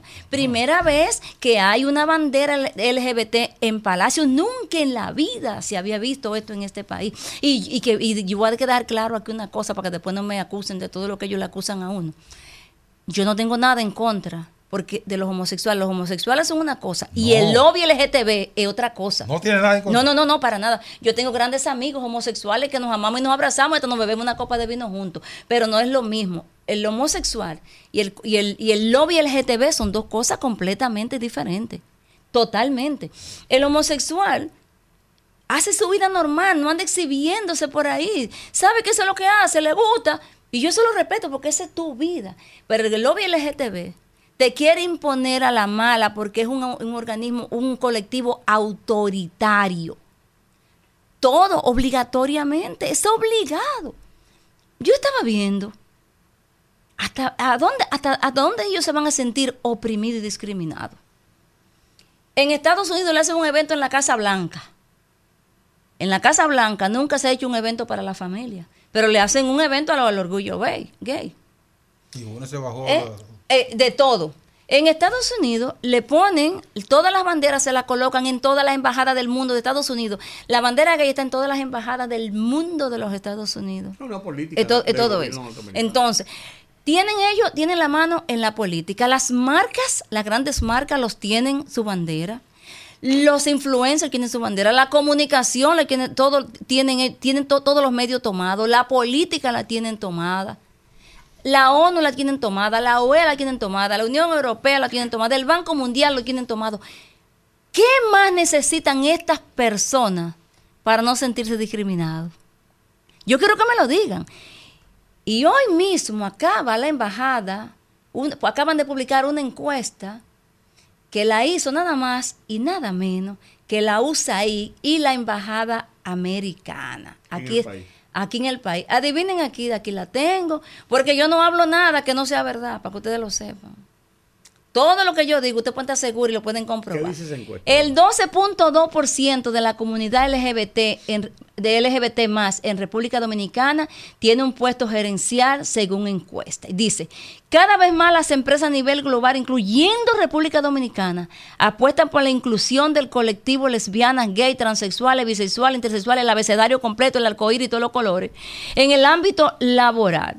Una muestra que en el país, en promedio, el 55% de esta comunidad se encuentra empleado y un 12% ocupa un puesto en decisiones gerenciales. Bueno, pues Esa es una encuesta. Eso no tiene nada que ver ¿Eh? con, ¿Eh? No tiene que ver con la orientación. no, no, no, no, con la discriminación. No, tiene que ver con, con, su capacidad. No, no, no, pero Pero es por eso que vamos. Estamos de acuerdo, pero yo estoy de acuerdo con eso, que le den los trabajos. Pero ellos dicen que lo discriminan, que no le dan trabajo, que no esto. Y la misma encuesta que hace la USAID y le hace la embajada americana, él mismo le quita la discriminación. ¿Qué más? Hay un 55% de, la, de aquí, de, la, de los padres de familia empleados. Vamos a investigar ese dato. A si hay un 55% de los padres de familia ¿Cuántos homosexuales en el país? Bueno, sabrán ellos. Por eso es una minoría. Lo que pasa es que la minoría quiere imponerse. Pero ustedes nada más tienen que verlo cuando hacen su marcha del orgullo, que ellos la recogen en el país entero y lo traen aquí. Y nada más llenan tres guaguas y un camión. No hay estadísticas de los que ¿Eh? están sueltos ya. O sea, eh, lo que no están escondidos. Pues eso tampoco, Damari. ¿Por qué No, es que nosotros no nos estamos preocupando por ello. Nos estamos preocupando por el arrodillamiento que tiene el gobierno de la República Dominicana a las Naciones Unidas, que le está dando participación a todo. ¿Por qué ellos? A mí no me preocupan, en lo absoluto. A mí sí me preocupa. Es la presión que tienen en ambas cámaras para que el Código Penal no se apruebe. ¿Y qué va a pasar con el código? el código penal, mira. Ustedes están como flojos ahí. No, no, no. Oye, no estamos flojos, mira. ¿Usted está a favor o en contra del código? No. Es que necesitamos el código. ¿Pero cuál, en el código, de ellos? No, no, pues no. Hay dos. Mira, el código que vino del, del, del, Senado de la República debe ser aprobado en su totalidad como vino. Inclusive ese código tiene cosas que a nosotros no nos favorecen.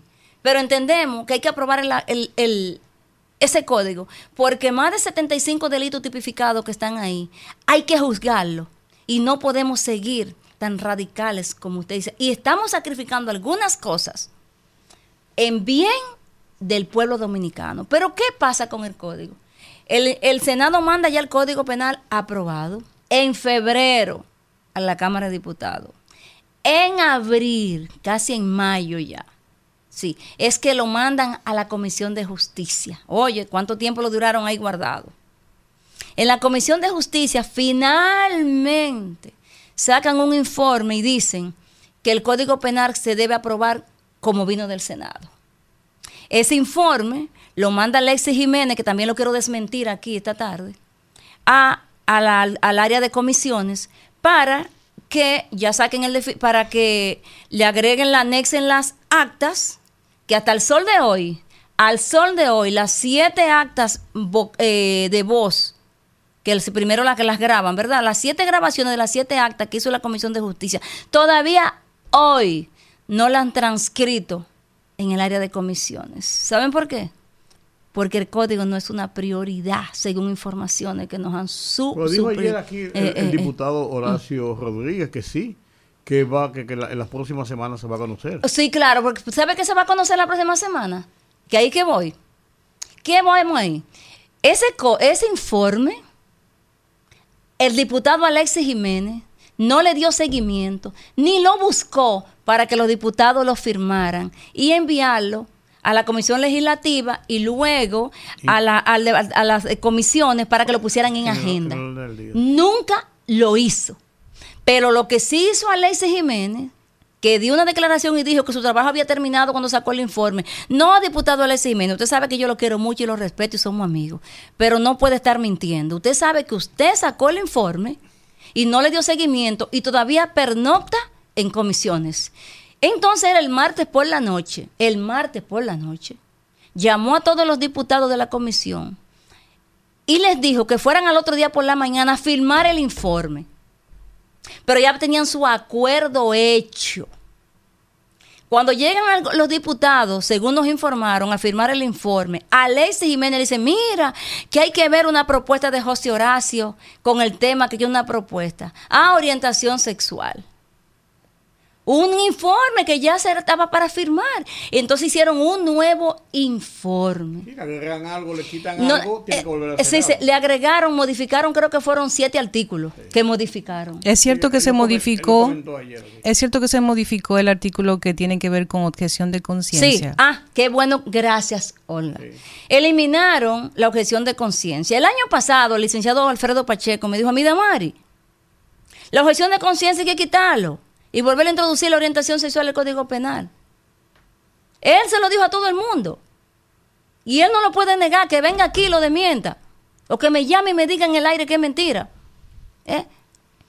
Si usted elimina la objeción de conciencia, que lo tengo aquí, el artículo de la Constitución, lo tengo aquí, déjeme buscárselo, para leerle lo que dice el artículo de la objeción del tema de la objeción de conciencia. Dice. Entonces no se va a conocer la semana que viene, tú dices, Bueno, ellos lo van a conocer, pero eso no se puede aprobar. Ese informe no se puede aprobar porque ahora, ah, porque ahora a José Horacio le conviene que se apruebe el código, una persona que lo ha obstaculizado desde el 2020 el código. está de acuerdo con, las tres causales públicamente y él dice que si no se aprueba con eso para él no. No, porque ya él consiguió lo que él quiere. José Horacio nunca estaba interesado en tres causales. José Horacio quería que le incluyeran el tema de la orientación sexual en el Código Penal y que le quitaran la objeción de conciencia. Eso es lo que él quería en el fondo y él está feliz porque ya le dieron eso. El artículo 45 de la Constitución dice libertad de conciencia y de cultos. El Estado garantiza la libertad de conciencia y de cultos con sujeción al orden público y respeto a las buenas costumbres. ¿Qué resulta? Si se quita ese artículo, ese párrafo, bueno, porque eliminen el artículo 185 completo. A nosotros no nos importa que saquen la objeción de conciencia siempre que eliminen el artículo 185 completo. ¿Qué dice el 185? El tema de todo eso de la discriminación. Yo le hago una pregunta. ¿Qué es primero, el ser humano o el ser homosexual? Si usted es heterosexual, ¿qué fue usted primero? No, primero ser humano. Usted es ser humano primero. Y la constitución le garantiza a usted el derecho constitucional que tienen los seres humanos. Y la constitución es muy firme cuando habla que solo hay dos sexos, hombre y mujer. En la constitución no habla de que existe un tercer sexo con orientación sexual. Pero ¿qué pasa? Usted le pone la orientación sexual. ¿Sabe cuántos géneros está incluyendo ahí? Los 200 que Naciones Unidas aprobó. ¿Usted está entendiendo el tema? Ahora, vamos a seguir con la objeción de conciencia. ¿Ustedes sabían que ustedes dos, ni sacerdotes, ni pastores, ningún medio de comunicación, podrá decir absolutamente nada, ni siquiera de chiste, en algo que vaya, que ellos se sientan discriminados? En la la objeción de conciencia o la libertad de conciencia es el derecho que nos da la constitución a nosotros de poder decir sí o no a algo. Usted no me puede obligar a mí a decir sí a algo o decir no a algo. Es la capacidad que nos permite decidir con libertad y que apoyamos nuestras opiniones. Por ejemplo, tenemos un tema aquí. Usted posiblemente no esté de acuerdo con lo que yo digo y posiblemente yo no esté de acuerdo con lo que usted dice. Esa es su libertad. hay que respetarla. Esa es su libertad, yo tengo que respetarla. Y esta es mi libertad, usted tiene que respetarla. Con la eliminación de conciencia, esa libertad no va a existir. Así que sin ese derecho perderíamos la libertad de elegir lo que nos gusta y estaríamos a, merced, estaríamos a merced del Estado y los colectivos que todos ellos apoyan y que decidirían y que estamos estamos a merced del Estado. ¿Qué apoya el Estado sí o no? Tenemos que estar de acuerdo con ellos. Sin la objeción de conciencia pasaríamos de ser personas libres a ser esclavos del Estado y los colectivos de los LTV. Es bueno que ustedes entiendan. Eso no es ni, dictadura, eso es fundamentalismo. Eso, eso. Entonces, dígame usted, ¿en qué cabeza cabe? Y eso fue, creo que Plutarco Pérez, un diputado de la Romana, que, que habló para que le quiten la objeción de conciencia, porque ellos se confabulan, ellos hacen tienda aparte. Usted lo ve. Es inconstitucional. Exacto, eso voy a decir. Eso es inconstitucional. Eso no puede pasar. Eso, eso no pasa el menor, el menor, el menor, no se va a el menor cuestionamiento. No se va a saltar ese artículo. ¿Usted sabía que el Tribunal Constitucional cambia de, de ahora, en, en, diciembre?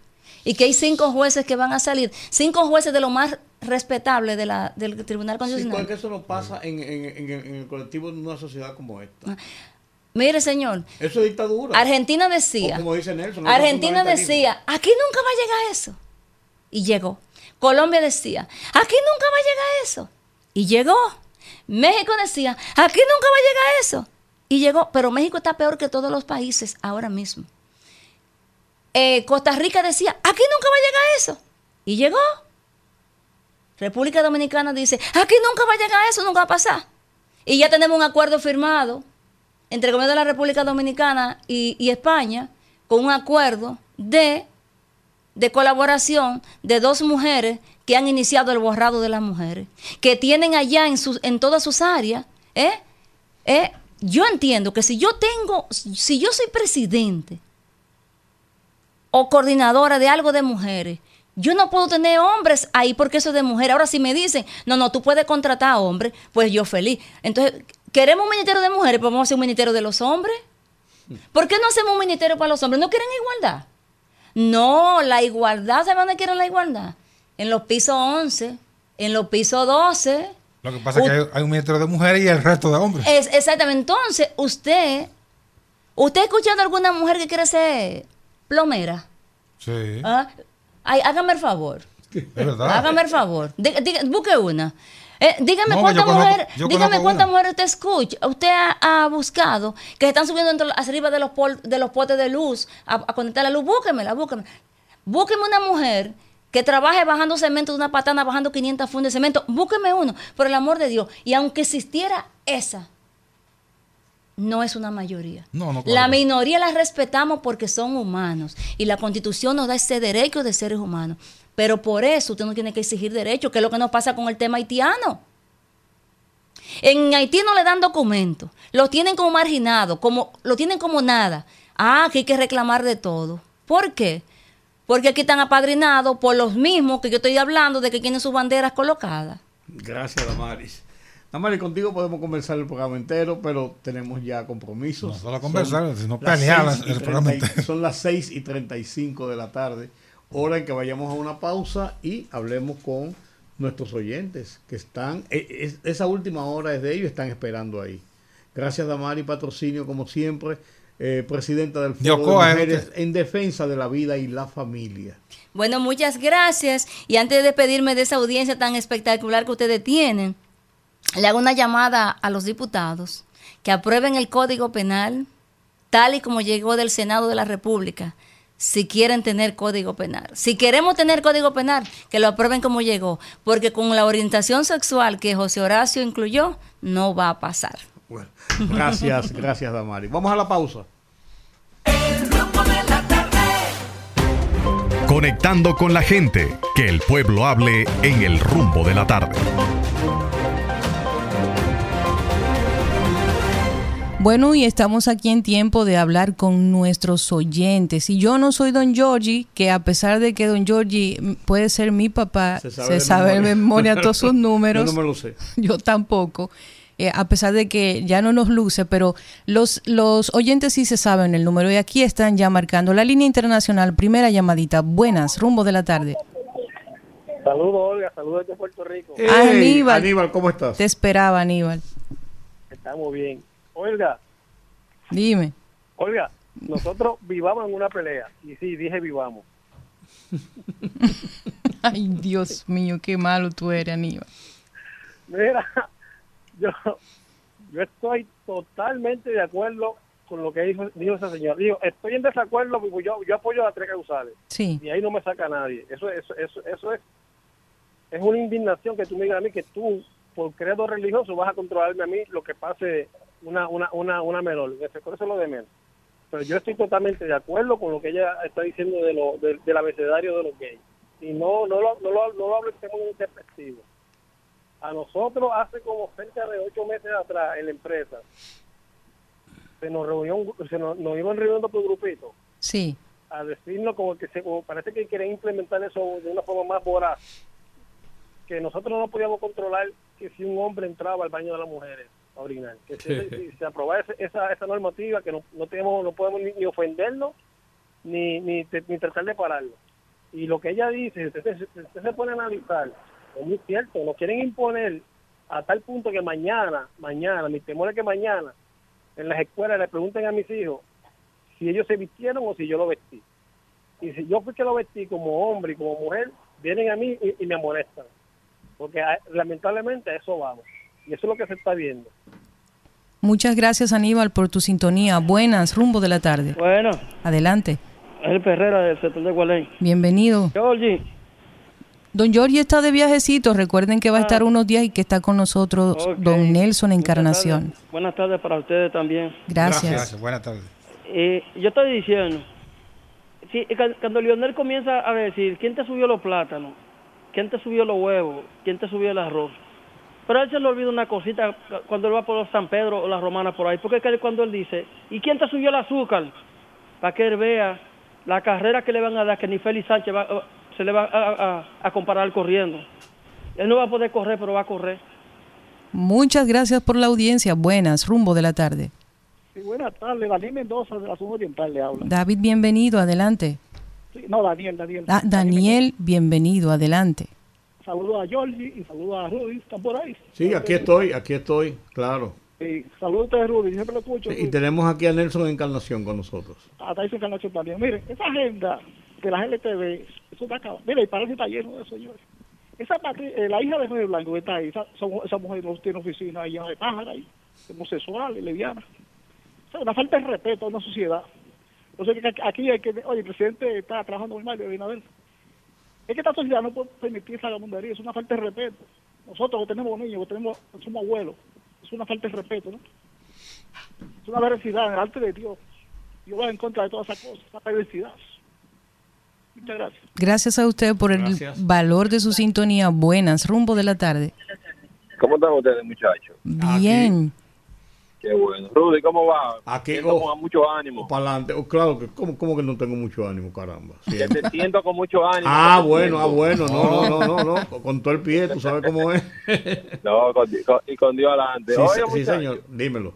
Yo, yo escuchando el PLD morado y el PLD verde, que ahora no quieren que le hagan un juicio político a la, Cámara de Cuentas. pero es verdad que ellos, ellos verdad que ellos piensan como que este país somos todos un idiota como que como que el grupito que ellos están manipulando, ellos piensan que es el país entero. Como que uno no sabe por qué ellos no quieren eh, eh, eh, el juicio político. ¿Eh? Qué barbaridad. Lo sigo escuchando. Gracias. Buenas. Rumbo de la tarde. Se cayó esa. Por favor, comuníquese con nosotros. 809-682-9850. Aquí está. Buenas. Rumbo de la tarde. Hola. Hola, Jaque. ¿Qué hay? ¿Y ustedes? Más bien que un loco. Mejor que tú. Bienvenido al don que está ahí. Don Nelson, Bat, Encarnación. Encarnación. Gracias por eso de don. mira, mira, no, no, no. No, no, no, que, no, que, aquí, aquí me, se, que me eleva. Aquí se va a encontrar tú la tusa tuya. Ay, papá. Juégate con eso. Acuérdate que yo tengo menudo también. Ay. Uy, cuéntanos ya que. Miren, yo estaba oyendo a la, a la señora que estaba ahí. La Maris Patrocinio. Esa misma. Yo no sé por qué que la gente aquí se mortifica tanto. Aquí, mira, ni los heterosexuales se van a convertir en pájaros, ni los pájaros se van a convertir en heterosexuales. Entonces, podemos convivir todos juntos, señores. Yo no sé cuál es el afán que tienen, porque es, señores, pero yo que me pongo a ver cosas y que se le da media, pero desde ahí el pájaro y, y, y, él también cuando yo voy al gimnasio yo voy al, al, al, gimnasio de hombre porque ahí es que están las pesas y yo hago pesas. Yo me meto al baño de hombre y a mí no se me ha quitado nada. Yo sigo siendo una mujer. Ningún hombre hay, eh, que entre al baño de hombre se ha convertido en mujer porque yo esté ahí. Señores se puede convivir.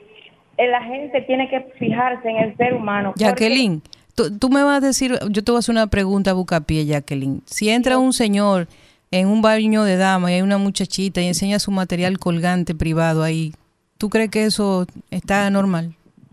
Pero no es porque el hombre sea pájaro ni No, no, no, hombre, hombre, no importa porque yo yo de entrada no sé cuál es su orientación y estoy de acuerdo contigo, tampoco me importa. Lo que usted haga con su vida privada es un asunto privado.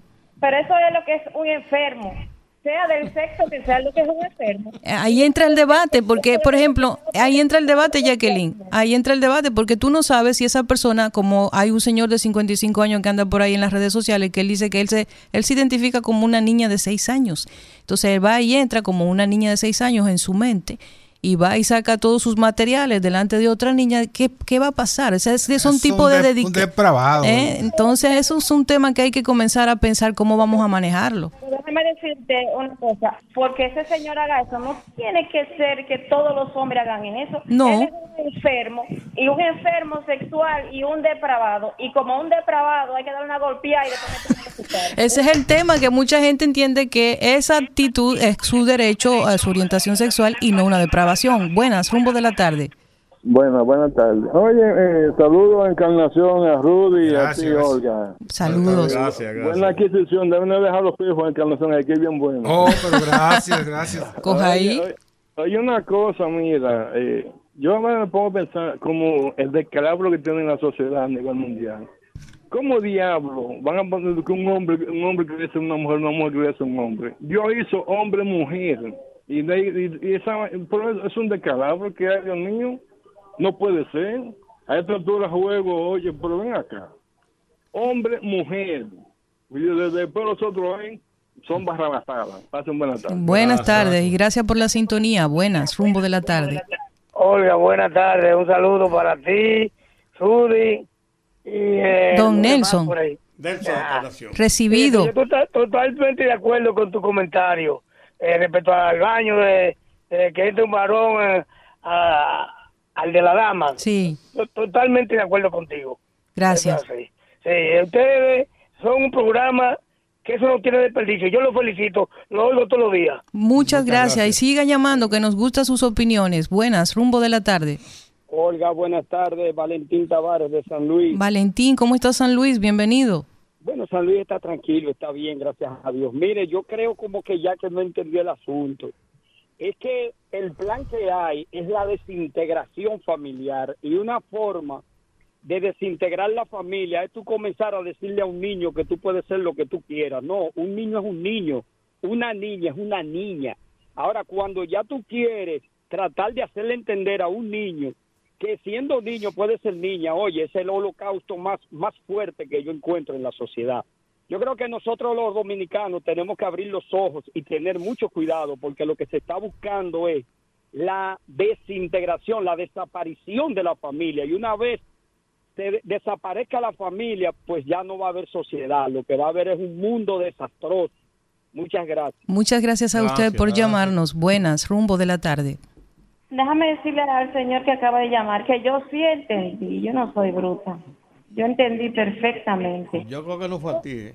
Yo soy, sí, él dijo ya ah. Yo soy una, una, una hija de cuatro, ¿verdad? Yo soy la única hembra de cuatro hijos que tuvo mi mamá y mi papá. En mi casa habían tres varones y eran más chiquitos que yo.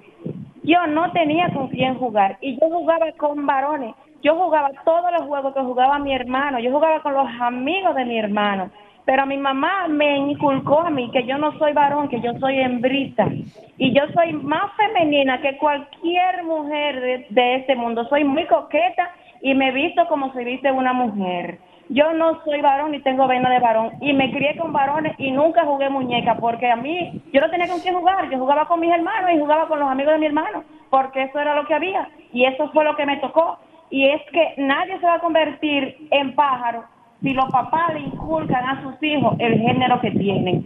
Porque eso no es verdad que nadie daña a nadie, el que se dañe porque quiere. Buenas tardes. Buenas tardes, ya que buenas, rumbo de la tarde se cayó esa. Aquí tenemos otra. Buenas.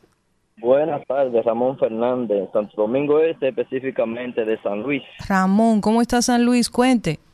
Está digamos que bien, pero la situación que está pasando yo creo que es parte de la falta de educación y lo poco que se está haciendo por la educación. En San Luis tenemos escuelitas pequeñitas de hace de hace 30 años y la población que ha ido creciendo ya no hay inscripciones. Uno va a las escuelas y desde antes de terminarse el año escolar ya están poniendo un anuncio, no hay inscripciones. Oiga, están poniendo letrero en la puerta, no hay inscripciones. Entonces, imagínese usted, con la poca educación que llevamos, con la poca educación a nuestros jóvenes, ¿qué más es lo que se va a inventar? Bueno, eso de la educación y los cupos es una crisis que hay que enfrentar. Buenas, línea internacional. Yo de nuevo, mi gente, mala mía. Mira, lo, que pasa, lo que pasa con relación a Jacqueline, para, que ella entienda, no es que convivamos el uno con el otro, porque de hecho se, se hace. Es que nos quieren imponer su estilo de vida y, su creencia a nosotros, a la mala. Porque lo que ella lo que ella vivió también lo viví yo. Yo yo, me, yo crecí entre mujeres. Y yo soy un hombre hecho y completo. Pero a mí no me impusieron, a mí no me impusieron un estilo femenino para, para yo vivir, ¿entiendes? Ahora, mi pregunta es, ¿por qué ellos no quieren, no hacen esa agenda en los países árabes? Que se metan a, a, Afganistán o a Irak. bueno. O a Turquía, que, que es más, es más, está más, más al occidente. Es más radical. Pues, no, no, porque, ok, si ese es tan bueno, que empiece por los países árabes y después yo copio, a ver si me gusta. Bueno. Mira, yo, yo duré siete años, que nunca me pelaron hasta los siete años y con vestidito. Mm. Una promesa de mi mamá. Una promesa. Y mire cómo está usted aquí. A los siete años me cortaron el cabello y dejaron los vestiditos en un, en un santuario. Bienvenido, rumbo de la tarde. Buenas tardes, parece poderoso equipo. Hey, don Teófilo, ¿cómo está usted? Estamos bien porque estamos de pie, eh, eh, mirando, escuchando un nuevo integrante de la familia ahí. un taponero. Sí, y, no, y pidiéndole a Dios porque que esté gozando de buen privilegio, don Jorge Rodríguez, donde quiera que se encuentre. Amén. Y una preguntita para la licenciada Olga Almanza. Cuénteme. Para ver si usted me hizo la diligencia de Adidas.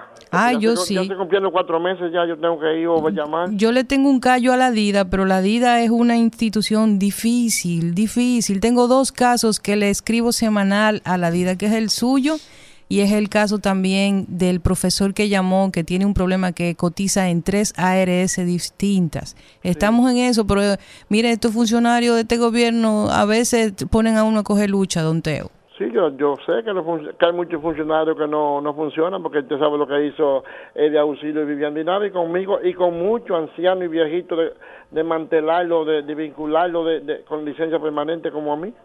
Así mismo es. Eso es así. Mira, pero en el caso del que, que cotiza en tres, en tres ARS, distintas, eh, que se acerque a la, a la TSS, que ahí le consolidan, le cobran el que, lo que corresponde y le reembolsan. Lo... Maestro, tiene un problema bastante complicado y bastante fuera de lo común y estamos tratando de resolver eso a través de la DIDA, que por cierto me prometieron una fecha para recibirme con esa persona y estoy a la espera. Buenas, rumbo de la tarde no pensé que iba a poder lograr entrar. Pero aquí está, así que, dele. ¿Cómo le, ¿Cómo le está yendo a ustedes en esta semana con estos calores? Bueno. Bueno, a mí se me han derretido hasta los malos pensamientos. la verdad es que yo no sé cómo no es, se están haciendo en la ciudad, pues yo vivo un poco en la afuera, bueno, no en la afuera, pero sí ya fuera del centro de la ciudad, y aquí la temperatura normalmente es 2 y 3 grados más baja que lo que está ahí adentro. Y sin embargo a, a 32 señores. Así es. A las 8 de la noche a 32 grados. Y la sensación térmica 3 o 4 grados por encima de eso sí el otro llegó a 39 la verdad es que eh, todos los ciudadanos debemos estar conscientes que debemos de tomar mucha agua principalmente si estamos deshidratados, ponerle un poquitico de sal y un poquitico de miel, mejor todavía. Agüita de coco. Agüitas de coco. Bueno, eso sí, a usted no le dan diarrea, porque hay cuidado. Entonces, eh, pero eso es importante. Ahora, yo lo que le llamé por algo diferente. Fue muy doloroso ver una madre llorando sobre un hijo de seis años que le dieron con un machete en la cabeza a un haitiano. Wow. Estaba jugando con otro niño. Señores, hay algo que tenemos que hacer. Lo sabemos que los haitianos están en una situación difícil, pero más difícil pensamos nosotros que es realmente lo que está pasando en Haití. Ustedes no están oyendo de matanzas regulares Ustedes están oyendo en sitios puntuales donde está pasando esto, pero el resto de Haití está en tranquilidad. Entonces, ¿por qué nosotros tenemos que seguir aceptando estas oleadas que vienen y ni siquiera nosotros sabemos quiénes son, quiénes son, ni cuándo vienen ni cuándo se van? Recientemente vi a migración recogiendo por aquí en mi sector pero uno de los señores que se llevaron a los dos días estaba devuelto por aquí estaba de nuevo aquí y me dijo, no, no se preocupe, yo vuelvo de nuevo. Entonces, y no estamos haciendo nada, o sea, lo que estamos es incentivando un negocio irregular en el cual le cobran a ellos eh, para que puedan volver y realmente están gastando nuestros impuestos de una manera desastrosa en todas esas en todas esas llevaderas. Y además de eso eh, los organismos internacionales más las ONG que cada rato cuando se hacen esas deportaciones pues nos difaman y dicen que nosotros somos unos malvados y que nosotros somos racistas y xenófobos. Entonces nosotros tenemos que sentarnos realmente y seriamente sin politicaería nosotros decidir qué es lo que vamos a hacer, porque realmente lo que se tiene que hacer no se está haciendo. Gracias. Gracias. Bueno, un saludo a Ramón Fonder que me dijo que estaba llamando. Ramón, mañana, Dios mediante, vamos a hablar también con usted, señores. Muchísimas gracias. Eso ha sido todo por la tarde de hoy. Gracias por habernos acompañado. Don Rudy González, Nelson Encarnación y una servidora Olga Almanzar se despiden por el día de hoy. Hasta mañana. Hasta mañana. Adiós. Rumba 98.5, una emisora RCC Media.